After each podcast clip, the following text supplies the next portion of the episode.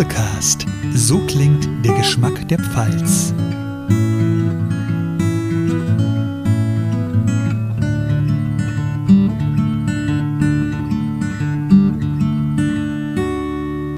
Hallo und herzlich willkommen zum zweiten Teil unserer Dubbecast Umwelt Spezialdoppelfolge.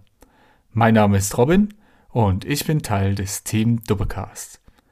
Im ersten Teil durften wir bereits die Aktion Südpfalz Biotope und Kurt von Nidda kennenlernen.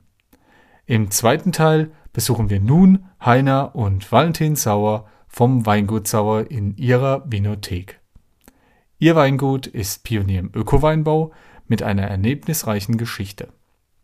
Außerdem reden wir über Weinbergsbegrünung, über den Organismus Weinberg und probieren ganz Lübeckers typisch einen thematisch passenden Wein. Freut euch also auf eine spannende Hörreise mit dieser Folge.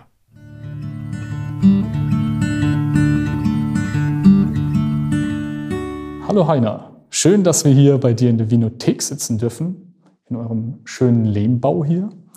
Und ja, da stellt sich mir gleich die Frage, wie war das denn bei euch hier? Wie hat sich denn das alles entwickelt, dass hier so eine Vinothek entsteht.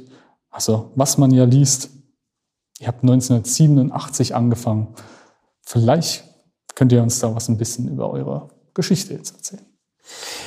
Ja, ist eine lange, oder es ist lange Geschichte, aber ähm, also tatsächlich ist so, vor 35 Jahren haben wir begonnen mit eigenem Weinbau. Im Nebenerwerb damals meine Frau und ich äh, mit zweieinhalb Hektar. Und die Triebfeder eigentlich damals, sich selbstständig zu machen, eigene Weine zu machen, war, dass wir ökologische Weinbau machen wollten. Und so sind wir auch seit 35 Jahren Biolandbetrieb, also zertifizierter Betrieb, wobei es den Ausspruch damals, äh, Ausdruck noch gar nicht gab. ähm, ja, der Betrieb hat sich dann, also ich war auch einfach neugierig, ich wollte probieren. Es gab damals schon ein paar Bio-Winzer und auch so ein Bio-Winzer-Stammtisch äh, hier in der Gegend. Und äh, das hat mich total neugierig gemacht. Ich wollte es unbedingt probieren. Und dann, als ich das begonnen, probiert habe, hat mich das eigentlich direkt begeistert oder ich wusste, das ist das, was ich machen möchte. Und dann hat sich zwei Jahre später eine Gelegenheit ergeben, ein kleiner Betrieb in Böchingen, Weinbaubetrieb, äh, der schon ökologisch gewirtschaftet hat, hat aufgehört. Wir haben die Fläche und auch die Gebäude damals übernommen und haben, und ab dem Zeitpunkt war ich dann schon selbstständig. Meine Frau äh, ist Apothekerin, ging noch arbeiten und äh, haben wir, hab dann sechseinhalb Hektar bewirtschaftet. Der Betrieb hat sich dann aber rasch weiterentwickelt, äh, viel schneller als ich gedacht habe, dass es funktioniert und heute haben wir ein bisschen mehr wie 30 Hektar, die wir bewirtschaften und äh, ja, so hat sich das entwickelt. Und jetzt die letzte Stufe, äh, wie, du, wie du eben gefragt hast, die Vinothek, ist eigentlich daraus entstanden, dass, dass es in unserem Betrieb einen Nachfolger gibt. Mein Sohn sich vor äh, irgendwann entschieden hat, mein, unser, unser jüngstes Sohn, in den Betrieb einzusteigen. Und dann habe ich mich motiviert gefühlt, den Betrieb so, sozusagen zukunfts fähig sicher zu machen. Wir haben die Fläche von damals 25 Hektar eben nochmal aufgestockt und haben dann hier diese schöne Lage äh, auch für uns genutzt. Äh, vorher hatte man zwei Standorte. Wir waren in Büchingen, haben wir Verkauf und Büro gehabt und hier in Nussdorf die Produktion und die Werkstatt. Und dann haben wir alles, jetzt zusammen, äh, alles zusammengezogen. Das Büro war auch in Büchingen. Jetzt haben wir hier Verkauf, haben hier auch natürlich schöne Verkaufsräume, haben den Betrieb aber auch hier erweitert, das ist ein neues Kellerhaus gebaut, Keller erweitert, also ein Holzfasskeller, also auch attraktive Räume. Also das so aus der Situation aus ist das so entstanden, wie das jetzt ist. Ja, ich würde sagen, also hier drin sitzt sich sehr gut. ja. Sehr angenehm, wenn man hier rausguckt aus dem Fenster, kann man einmal über die ganze Weinbergslandschaft hier schauen, über die Pfalz. Ja. ja, jetzt haben wir uns aber gefragt, wenn ihr angefangen habt, oder als ihr angefangen habt, 1987, ja, da habt, hast du ja eben schon gemeint, ihr wart Bio-Weinbetrieb und ihr wolltet auch Bio-Weinbau sein. Was hat euch denn dazu bewogen, schon damals in den 80ern das zu sagen? Und wie haben das denn die anderen Winzer denn gefunden?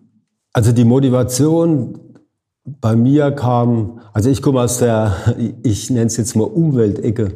Äh, die, damals war die Anti-AKW-Bewegung hier auf dem Höhepunkt. Und äh, tatsächlich habe ich sogar über die Anti-AKW-Bewegung den ersten Kontakt gehabt zu einem Bio-Winzer. Da gab es die BI in Landau, nannte sich das. Und äh, da war ein, äh, ein Bierwinzer, der Wolfgang Matzolf, eigentlich auch bekannt hier in der Gegend, äh, mit dabei.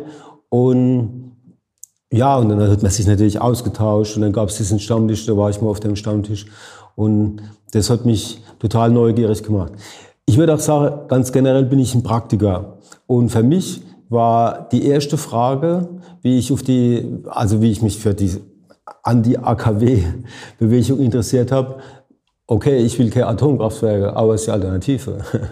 Und äh, ich habe also danach schon sehr früh, also 1990, in unserem Haus in Böchingen eine Solaranlage gebaut. Es war für mich halt völlig klar, ich kann nicht sagen, wir brauchen das nicht, es muss einen anderen Weg geben. Und äh, im Moment fällt uns das, das so ein bisschen auf die Füße, dass wir da vielleicht zu langsam waren. Und ähm, äh, also das hat mich eigentlich immer beschäftigt. Wir haben nach hier auf dem Dach 67 kW äh, Photovoltaik und äh, also das, das war so die Motivation.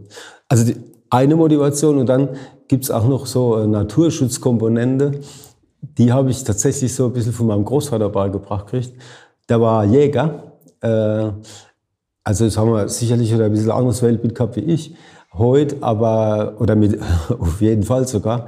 Aber er also mit dem, ich bin total gern mit auf die Yacht gegangen und dann war es aber immer so, ach, ein, ein Keller tritt man nicht tot. Also so irgendwie auch so ein bisschen Achtung von Natur und auch so Beobachtung, was mir eigentlich immer Spaß gemacht hat und äh, auch, auch heute noch so ist. Also ähm, so dieser Naturschutzgedanke und ja, also die beide, das waren so die zwei beide Motivationsträger, äh, sage ich mal das, diesen Weg zu gehen. Was haben die anderen Winzer dazu gemeint? Also als ihr da angefangen habt als junge Pfälzer, als junges Paar da zu sagen, wir nehmen jetzt einen Weinbaubetrieb, der bio war und machen den jetzt weiter? Ja, also da gab es jetzt äh, schon sehr skeptische Stimme. Ich muss dazu sagen, ich habe äh, eigentlich immer gute Kontakt gehabt zu meinen konventionellen Kollegen, damals wie heute. Ich bin ich bin sehr überzeugt von dem, was ich mache, aber ich bin kein Dogmatiker. Und, äh, und es war mir auch immer wichtig, im Kontakt zu stehen mit meinen Kollegen. Und ich bin da auch ein bisschen stolz drauf, das hat auch gefruchtet. Also äh, man hat dann auch die Leute überzeugen können von der Idee. Und das ist so das, was wir wollen. Ich würde ja am liebsten, wäre mir es, wenn, 100, wenn wir hier 100% ökologische Weinbau machen wollten, obwohl es viel von meinen konventionellen Kollegen gar nicht glauben. die, die, natürlich mit jedem, der kommt, kriege ich ja auch Konkurrenz, wobei man das heute nicht mehr so sehen kann. Aber ähm, die, es gab dann schon Unge Ungerufe und, äh, und dann ist man auch schnell in so eine Schublade gesteckt worden. Also sprich biologische Weinbau, die wollen nichts schaffen und, oder eine, eine verunkrautete Wingert und so. Es, es, muss man auch sagen, es da, gab damals auch so ein paar Beispiele und dann hat es gesagt, ah, fangst du jetzt an wie der und der, so ein paar schlechte Beispiele. Wobei man auch sagen muss, das war die erste Bioinsel, das waren auch sehr individualistisch geprägt und entsprechend waren vielleicht auch die Wingheit, also denen war der ökologische Gedanke auch extrem wichtig und zum Teil auch die Weine. Also da gab es auch schon echte Querschläger, also die, wo man heute Kinder schon sage, ja, das ist jetzt nicht so publikumswirksam, sage ich mal. ja. Wie hat sich das gewandelt? Das hat sich eigentlich schnell gewandelt, aber dieser negative Ruf, der ist lang geblieben. Also mir war es, also ich bin äh, äh, Winzer und äh, ich, mir war auch die Qualität eigentlich wichtig und äh, mir, mir war es eigentlich auch wichtig für die Entwicklung von der Szene, denke ich, ist, ist es wichtig, dass wir gute Weine machen, weil nur so können wir auch Erfolg haben. Und, äh, und das hat sich eigentlich, wie gesagt, relativ schnell gewandelt. Aber, also heute nicht mehr, aber bis vor ein paar Jahren war das immer noch so, dass man, und dann war dann, äh, dass man gesagt hat, ja, ökologischer Weinbau, da, äh, das ist so, die Qualität, die ist doch zweifelhaft oder so. Das hat sich leider lang gehalten. Aber dadurch, dass heute ja wirklich ganz viel VDP-Betriebe dabei sind und, und auch, auch noch das Vorurteil, dass man gesagt hat, ja, wenn es so richtig gut sein soll, dann geht es über ökologische Weinbau nicht. Aber das ist vorbei. Wie gesagt, weil heute, sagen wir mal, die Speerspitze von Qualitätsbetrieben vom VDP, die arbeitet, arbeiten zertifiziert ökologisch, also von daher kann das heute keiner mehr äh, so sagen oder sagt es niemand mehr. Und dann vielleicht noch ein ganz interessanter äh, Aspekt. Das war dann auch so, die Leute haben ein Wein probiert, das war ein Bio-Wein. Der war schlecht, dann sagt, aha, so schmeckt Bio-Wein. Es ist natürlich äh, ich könnte genauso gut auch sagen, ich probiere jetzt ein konventionelle Wein, habe jetzt gerade einen schlechten gegriffen, kann ich sagen, aha, so schmeckt konventionelle Wein. Aber so ist es natürlich nicht, logischerweise, ja. Das ist quasi wie beim veganen Essen. Genau. da denkt jeder immer gleich an Tofu, dogmatisiert quasi. Dass man ja, sagt, ja, Tofu, ich habe das auf den Grill gehauen, es schmeckt nach nichts. Aber eigentlich gibt es ja auch schönes Grillgemüse, das ich äh, schön selbst machen kann. Mach ein schönes Öl drum, mach schön Kräuter drum. Und dann ist es ja ähnlich genauso wie beim bio-ökologischen Wein. So ist es, ja.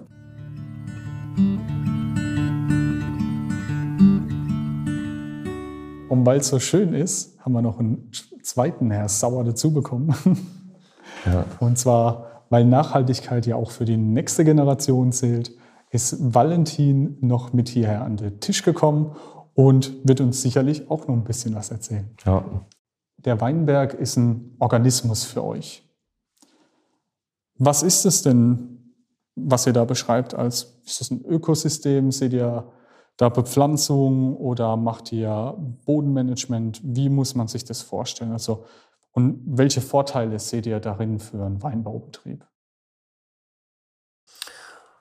Also der Weinberg ist ein Ökosystem. Also jede Landschaft, die wir draußen haben, ist ein Ökosystem. Und es gibt halt arme Ökosysteme und es gibt reiche Ökosysteme. Zunächst haben wir natürlich das Problem der Monokultur. Äh, und das ist natürlich äh, auch bei uns so. Und, und die Idee ist natürlich, diese Monokultur so weit wie es geht aufzulockern. Das heißt natürlich, sind wir auch ein Wirtschaftsbetrieb, wir müssen Weine erzeugen, wir müssen wirtschaftlich arbeiten. Aber wir versuchen halt, den Weinberg so zu gestalten, dass das auch noch ein Lebensraum für möglichst viele andere Tiere ist, die uns im günstigsten Fall noch Vorteile bringen. Aber es muss nicht alles Vorteile bringen, es kann auch einfach schön aussehen. Schmetterling bringt nicht unbedingt einen Vorteil, aber es sieht einfach schön aus. Und ist natürlich global äh, Biodiversität hat er einen sehr hohen Nutzen. Also das vergessen wir halt immer. Jede Art, die einfach ausgerottet ist, die ist für immer verschwunden. Von daher haben wir auch Verantwortung. Und äh, von daher ist äh, also diese Gestaltung auch wichtig. Und ein Biowinzer-Kolleg von mir hat mir wirklich, da muss ich da immer dran denken, einen guten Satz dazu gesagt. Äh, der hat gesagt, jeden Millimeter, wo ich tiefer mulch, ist eine Gewissensfrage. Weil mit jedem Millimeter, wo ich tiefer mulch, ähm, opfere ich mehr Lebewesen, die in der Begrünung wohnen. Und, äh, aber jeden Millimeter, oder sagen wir mal, wenn ich die Begrünung ganz hoch stehen lasse, dann habe ich wieder mehr Feuchtigkeit im Bestand und so weiter. Also es ist immer eine Abwägungssache. Und, und wir versuchen aber halt so viel wie geht zuzulassen. Und zum Beispiel Vorgewände, äh, also das ist der Platz, wo man wendet vor der Weinberge, äh, eben nicht zu bearbeiten, da sieht es dann halt auch ein bisschen wild aus.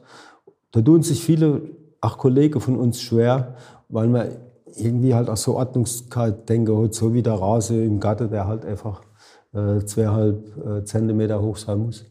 Und äh, ich glaube, da muss man sich halt ein bisschen drüber wegsitzen. Und ähm, ja, das, diesen Kompromiss oder diesen Weg, den suchen wir. Und ja, das äh, ist so die Idee. Das heißt, es ist immer ein Konflikt zwischen der Nutzung des Weinbergs und quasi dem Naturschutz. Ah gut, also ich würde sagen, Nutzung gehört ja auch schon zu Naturschutz. Also viele Arten existieren ja auch quasi durch die Landwirtschaft, landwirtschaftliche Nutzung. Also ich denke, wenn man den Mensch immer aus dem Ökosystem komplett rauslässt, dann ist das auch irgendwie doof, weil er auch Teil vom Ökosystem ist. Also ist Nutzung ja auch irgendwie wichtig für die Landwirtschaft, also für alle Organismen. Und ich denke, wenn man es nutzt, sollte man es halt mit bestem Gewissen nutzen. Und das versuchen wir, so würde ich es jetzt vielleicht beschreiben. Also, wenn man jetzt nichts machen wird, dann wäre der Wald irgendwann. Und Wald ist halt, ach, also, ach gut, aber da leben halt nur Waldtiere. Und das sind halt nicht alle Tiere. Also, ja, ich denke, so ein gewisser Nutzungsgrad von der, von der Fläche ist auch wichtig. Die, also diese starke Mechanisierung heute, äh, die erlaubt es aber auch, oder es ist erlaubt, oder die macht es halt möglich, das alles extrem sauber und frei zu halten. Und ich denke, wenn ich komme jetzt natürlich wieder aus einer anderen Generation, wie ich jung war, da waren die Wingert so gepflegt und so sauber nicht. Und da gab es dann halt auch einfach Fasane und Feldhühner, äh, Rebhühner in der Waldberge und die sind leider verschwunden. Und das hat also nicht nur mit der Bewirtschaftung zu tun, es hat auch mit der Ausräumung von der Landschaft zu tun. Ich meine, Böschungen weggemacht worden und so. Wenn heute weiß man das und man versucht das natürlich auch wieder ein bisschen zurückentwickeln. Fasane sind tatsächlich auch wieder zurückgekommen. Also haben wir wieder schon viel mehr. Und äh, also es ist ja auch nicht alles schlecht. Also man muss auch ein paar gute Sachen sagen. und an der Rebhühner sind wir noch am Arbeiten. Aber ähm, ich glaube, äh, das muss, muss, man sich schon bewusst machen. Also dass man äh, heute halt durch so einen hohen Mechanisierungsgrad dazu war man vor 40, 50 Jahren in der Lage. Also so, so frei zu schießen, sage ich immer. Ja. ja. man muss sich, glaube ich, auch bewusst sein, dass eben eine Kulturlandschaft ist. Und die Kulturlandschaft ist auch schon seit mehreren tausend Jahren. Und die bringt eben auch bestimmte Arten hervor, die man dann auch schützen muss. Ob in, wie, in welcher Art und Weise ist halt die Frage. genau, wie mache ich die Nutzung? Weil ansonsten, wie du sagst, Valentin, ist es Wald. Ja gut, die also das sagen ja gerade die Naturschützer, ne? durch, die, äh, durch die Bewirtschaftung, durch die Offenhaltung von der Landschaft hat man die Artenvielfalt, äh, ich glaube, so rund verzehnfacht hier. Und äh, nur sind wir im Moment dabei, es wieder ein bisschen zurückzudrehen. Das heißt, durch, durch quasi Übernutzung oder durch extreme Nutzung. Und, und da muss man halt versuchen, Kompromisse zu machen, sinnvolle Bewirtschaftung. Oder das ist eigentlich das, was wir wollen. Und, und ja, ich, da gibt es schon Möglichkeiten. Und, ja. ja, Respekt davor, dass ihr versucht, diesen schmalen Grad zu finden zwischen ja, Übernutzung, Nutzung und genau das zu finden. Und scheint ja auch zu fruchten bei euch. Ja, auch. Ja, wir hatten auf der Flasche stehen, wer sich mit der Natur verbündet, dem gibt sie ihr Bestes. Das passt vielleicht ganz gut. Das ist doch ein schöner der, der Slogan ist äh, aus unserem Marketing schon, aber es ist, finde ich, trotzdem, also ja, ich würde sagen, wir versuchen halt so gut es geht, mit der Natur zu arbeiten und nicht alles aus der Natur rauszuholen oder der Natur alles abzuverlangen. Es gibt halt auch mal schlechtere Jahre, wo man dann vielleicht auch als Öko-Landwirt dann halt mal, wenn ich Erträge hat oder sowas, aber das ist halt, äh, ja, Kreis des Lebens oder so. Ja, also dafür gibt es dann wieder bessere Jahre. Und ich denke, das ist, ist auch wichtig, das zu erkennen, so dass es halt, ich meine, wir arbeiten mit der Natur, dadurch haben wir immer irgendwelche Schwankungen drin und das macht es aber macht's auch irgendwie aus. Also ja, langweilig, wenn alles gleich wäre.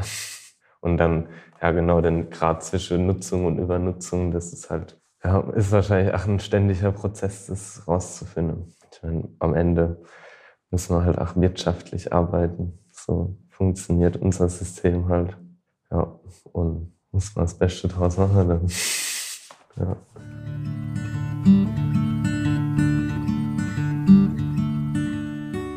Wenn ich mir jetzt das vorstelle, also wenn wir jetzt auf die niedrigste Ebene gehen, also den Boden in dem Fall, ihr sagt, ihr habt da eine üppige, vielfältige Begrünung und macht Bodenbewirtschaftung und dass es eines der wichtigsten Themen ist.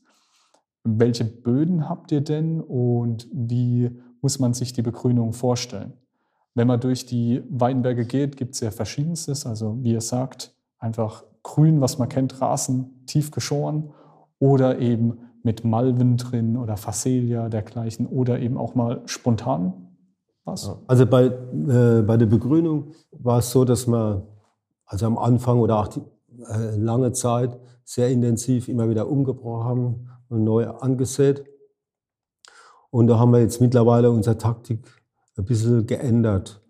Äh, wir haben also, also aus verschiedenen Überlegungen. Zum ersten eine ganz einfache Überlegung, wo ich gesagt solange wie die Weinberge gut wachsen, brauche ich eigentlich nicht aktiv zu werden.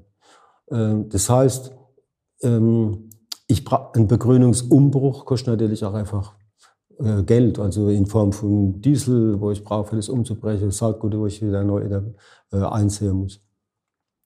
Und ähm, die zweite Überlegung ist sogar, geht so ein bisschen in Naturschutzrichtung. Äh, also gerade, ja, Kurt von Nieder, mit dem habe ich da auch oft gesprochen, und wo man, wo dann, sagen wir, das, das Idealbild ist, es wird ja auch oft gemacht, man sagt, ah, man, man sieht eine Blumenwiese an. Und dann kauft man irgendeine Gemenge, sieht es so an und dann hat man im ersten Jahr super, alles blüht und so. Und Im nächsten Jahr ist es schon viel weniger, da fast nichts mehr da. Und die Leute wundern sich. Aber das sind natürlich auch künstliche Pflanzengemeinschaften. Und die Pflanzengemeinschaften, die man eigentlich auf einer Wiese haben, die hat sich ja irgendwie mal gebildet. Und da, da spielt der Standort eine Rolle, die Bearbeitung spielt eine Rolle, der Boden, Klima und so weiter, Wasserversorgung. Und, und ein Stück weit ist es natürlich auch so, wenn ich in, in Weinberg äh, äh, weniger mache und dann tut sich auch so Pflanzengemeinschaft ausbilden. Und das ist aber natürlich keine grelle Blütelandschaft, sondern es ist hauptsächlich Gras und es sind auch ein paar Blütepflanzen dabei. Aber es ist natürlich standortangepasst. Und da muss man sich, glaube ich, auch so ein bisschen die stellen, hm, ob das nicht vielleicht sogar besser ist, äh, aus Naturschutzgründen. Natürlich, wenn ich Du hast Facelia genannt, das ist natürlich die, die Pflanze schlechthin, Blumen, wie, äh, Blumen nennt sich ja auch äh, Bienenweide. Also wenn ich das aussehe und dann ist im August ist alles voller Bienen und Schmetterlinge. Das ist natürlich auch schon schön. Ähm, aber trotzdem ist es, äh, gibt es keine natürliche Stände, wo das so ist. Ne? Also das ist äh, trotzdem eine künstliche äh, Landschaft. Also wie gesagt, deswegen ist es nicht schlecht, aber wir versuchen das also so, oder denken das heute eher so ein bisschen in die Richtung. Natürlich äh, geht es immer auch um die Pflanzernährung. Die Winger müssen gut wachsen, damit ich auch gute Wahl kriege. Also da braucht man so ein gewisses Schub und dann erzeugen wir ja auch immer Begrünungen.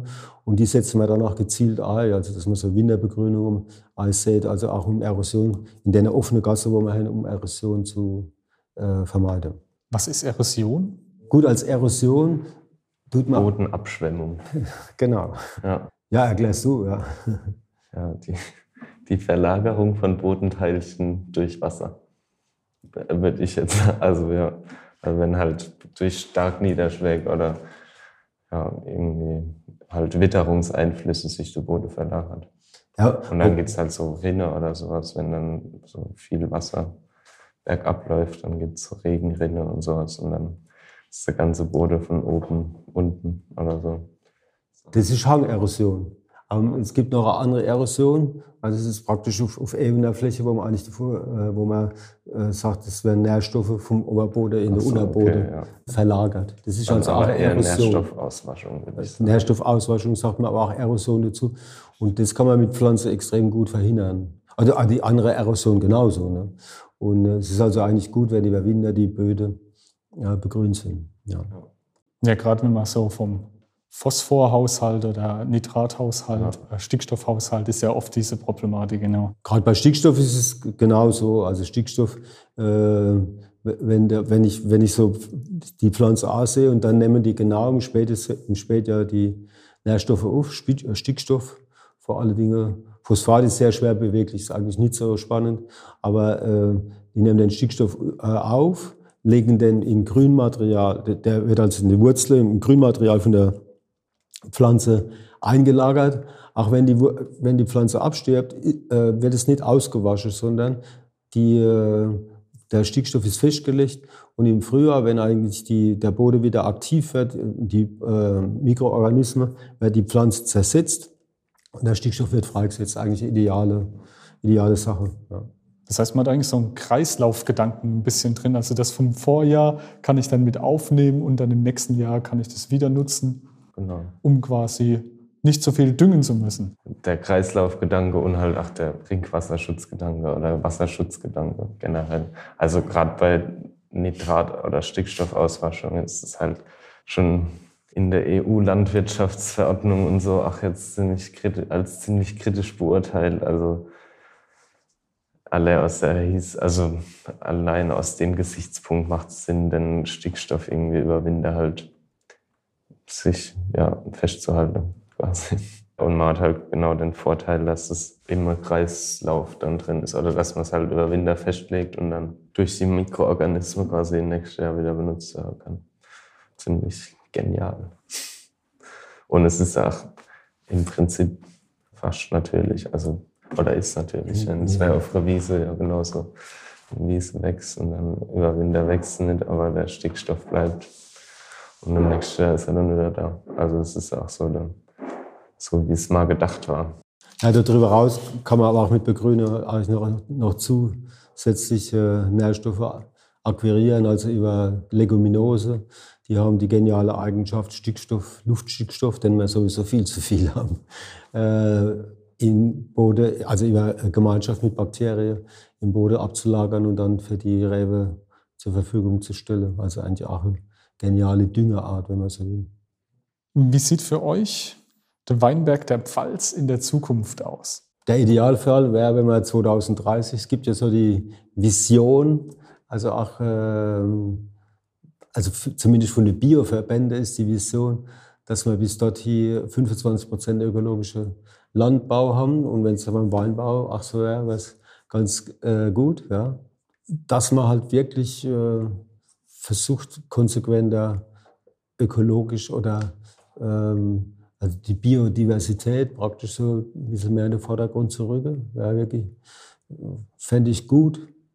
Und pilzwiderstandsfähige Rebsorte ist natürlich ein Thema, wo ich, wenn ich ehrlich bin, habe ich mich dem lang so ein bisschen verschlossen.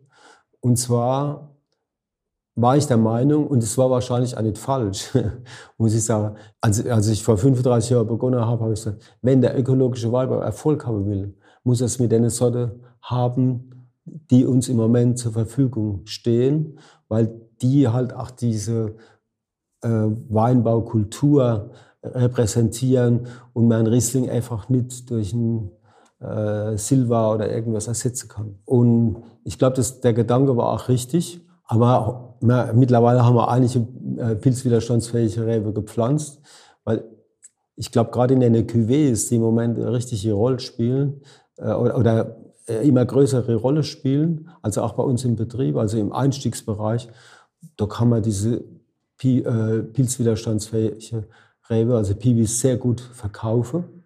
Und im Moment werden die auch immer mehr salonfähig. Also, die, also auch die Weintrinker, die Gesellschaft, ich sagen, aber die Weintrinker äh, sind durchaus so dafür offen. Also es, da gibt es eine äh, positive Entwicklung. Und ich glaube, das ist auch für äh, die Sorte... Züchtungen werden noch besser. Ja, die Sorte werden besser, also gute neue Züchtungen.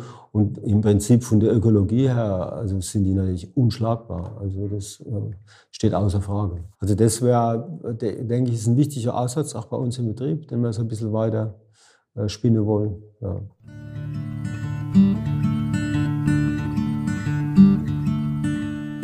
Jetzt waren wir ja schon beim Wein und ihr habt uns ja natürlich auch was Schönes mitgebracht. Ich sehe hier eine, ja, eine Flasche, auf der sauer steht, Farbton und eine Amphore. Es sieht sehr einladend aus. Vielleicht könnt ihr uns da was ein bisschen erzählen dazu. Ja, also das Etikett habe ich mal äh, so mitdesignt quasi. Also ich hab, wir haben seit, seit unserem Neubau haben wir jetzt im Keller drei georgische Amphoren, also Tonamphoren sind im Boden vergraben. Und ich habe, ah gut, das war schon vorher, da hat man noch spanische Amphoren, aber da habe ich meinen ersten äh, Amphorenwein gemacht. Und das war auch so mein erstes Weinprojekt, wo ich quasi, damit bin ich so in den Betrieb gestattet. Und das war ein Weißburgunder, Holz und Ton. Und aus dem Etikett ist dann quasi auch das Etikett entstanden. Also habe ich beim Holz und Ton ist dann auch ein halbes Holzfass mit drauf, weil er aus der Amphore und dem Holzfass kommt. Und der Wein kommt jetzt nur aus der Amphore. Den haben wir geerntet und dann mit der Bärenhaut in die Amphore gemacht. Also quasi wie, beim, wie bei der Rotweinbereitung, eine Maischegärung nennt man das. So also so die Art Wein zu machen, ist so die älteste Art wahrscheinlich Wein zu machen. Also auch mit der Amphore so, da vermutet man den Ursprung des Weinmachens. Der wird auch in, auch in Georgien vermutet. Ich meine, das ist halt alles schon ziemlich lang her. So genau weiß es auch keiner. Wahrscheinlich streiten sich da, haben sich da auch viele, viele Geistige gestritten, wo es jetzt wirklich herkommt und sowas. Aber ja, es ist auf jeden Fall uralt und es ist halt äh, auch sehr ursprünglich. Und ich glaube, so ist auch das Etikett, also so war es nur gedacht. Das ist halt relativ reduziert und so, es geht halt nur um die Machart eigentlich jetzt bei dem Wein. So die, dieses ja, ursprüngliche, also ein bisschen puristisch vielleicht, keine Ahnung. So kann man es vielleicht beschreiben, ja.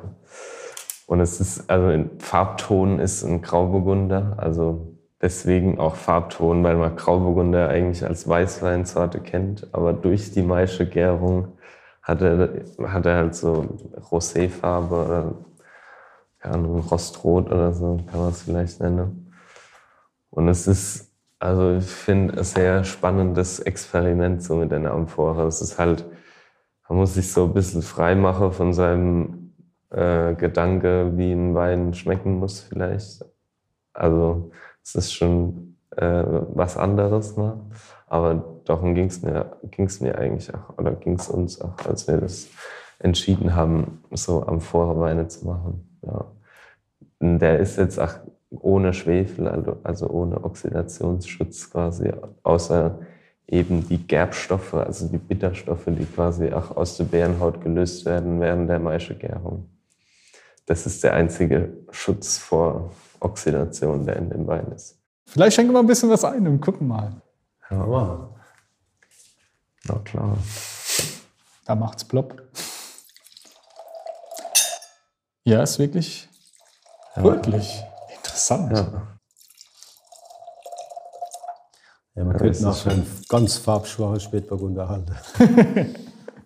Ja. ja, vielleicht könnt ihr uns ein bisschen was dazu erzählen, was wir denn so in den Nase riechen, im Mund fühlen. Also mir treibt es gleich ein Grinsen ins Gesicht. ja, so soll es sein. Ja, willst, willst du aussprechen? Ja, also wie der Valentin hat es ja schon gesagt, äh, es ist natürlich äh, ganz andere Weinstilistik. Man muss, äh, ich sage immer, man muss eine andere Brille aufziehen, wenn man den Wein probiert. Und äh, muss tatsächlich auch äh, äh, sich dort lösen. Also es schmeckt natürlich nicht wie ein normaler Wein. Ich beschreibe das ganz so, es ist, geht so ein Stück weit äh, in Richtung Sherry. Also einfach, weil Sherry ist natürlich ein voll durchoxidierter Wein. Und hier haben wir es auch mit Oxidation zu tun. Der Wein hat schon noch eine gewisse Frucht, auch in der Nase. Es ist nicht so, dass er gar keine Frucht hat. Aber das geht so in die sehr reife Richtung, also so Apfel, also Apfelmus. Ähm, das, so kann man das beschreiben. Dann im, im das Mundgefühl, da geht es jetzt mehr um so würzige Aromatik. Äh, das Ganze ist auch sehr cremig und weich. Also der Wein ist auch unfiltriert, muss man vielleicht noch dazu sagen. Ist also sehr cremig und weich. Und äh, wir haben da neulich auch mal mit Kunden darüber diskutiert. Es ist jetzt auch kein Wein, wo ich sage, ah, heute Abend trinke ich mal eine Flasche Wein oder so.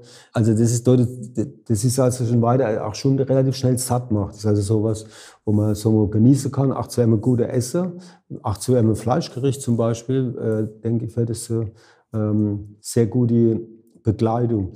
Übrigens ist es auch so, dass Sommeliere auf so Weine total springen, weil die sofort gehen bei den Lichter an, äh, weil, weil das natürlich außerhalb von der normalen Range ist und dadurch auch noch mal äh, neue Möglichkeiten eröffnen. Also so, so sehe ich den Wein. Was für mich oder für uns wichtig war, ähm, bei den Weinen, also das geht jetzt in die Naturrichtung oder das wird man jetzt als Naturwein bezeichnen. In, bei den bei Naturweinen gibt es viel Weine, wo ich finde, wo so auch Weinfehler haben, das ist jetzt nicht so mein Ding. Also ich finde, ein Wein, der darf keine, keine flüchtige Säure oder Moselton oder sowas. Das sind so, sag ich mal, klassische Weinfehler. Das geht für mich nicht. Das möchte man nicht. Und also der Wein ist, ach, das hat er auch nicht. Und äh, also es ist sauber von der Aromatik her und äh, vom Geschmacksbild. Ja, und äh, jetzt natürlich haben wir da auch schon eine gewisse Erfahrung. Also ich finde, es sind doch ganz schön viele Leute auch offen für so Sachen. Es ist also nicht so, dass das jetzt äh, ähm, nur getrunken wird, weil es schick ist. Also das ist auch nicht so. Natürlich in Berlin und Schutschwo ist es, sind so Weine en vogue, aber es gibt tatsächlich schon viele Leute, die, die das einfach auch gut finden. Äh, trotzdem auch noch andere Weitringen. So machen wir das selbst auch. Ja. Es ist ja. halt, es erweitert halt der Horizont, würde ich sagen. Ja.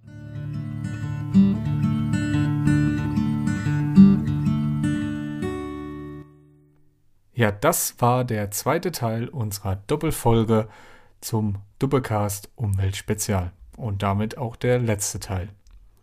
Durch Valentin und Heiner Sauer haben wir heute nicht nur ihre Betriebsgeschichte als Pioniere im Öko-Weinbau und ihre Philosophie erfahren, sondern durften auch mehr über Weinbergsbegrünung lernen, dass diese nicht nur schön aussieht, sondern auch Funktionen erfüllt, wie zum Beispiel vor Erdabtrag und Nährstoffaustrag zu schützen und dass es regionale Pflanzengemeinschaften gibt, die sich auch im Pfälzer Weinberg wohlfühlen. Ja, und zum Abrunden gab es dann auch noch zum Schluss von Valentin einen schönen Amphorenwein. Ja, da bleibt mir nicht mehr so viel zu sagen, außer ciao und bis zum nächsten Mal.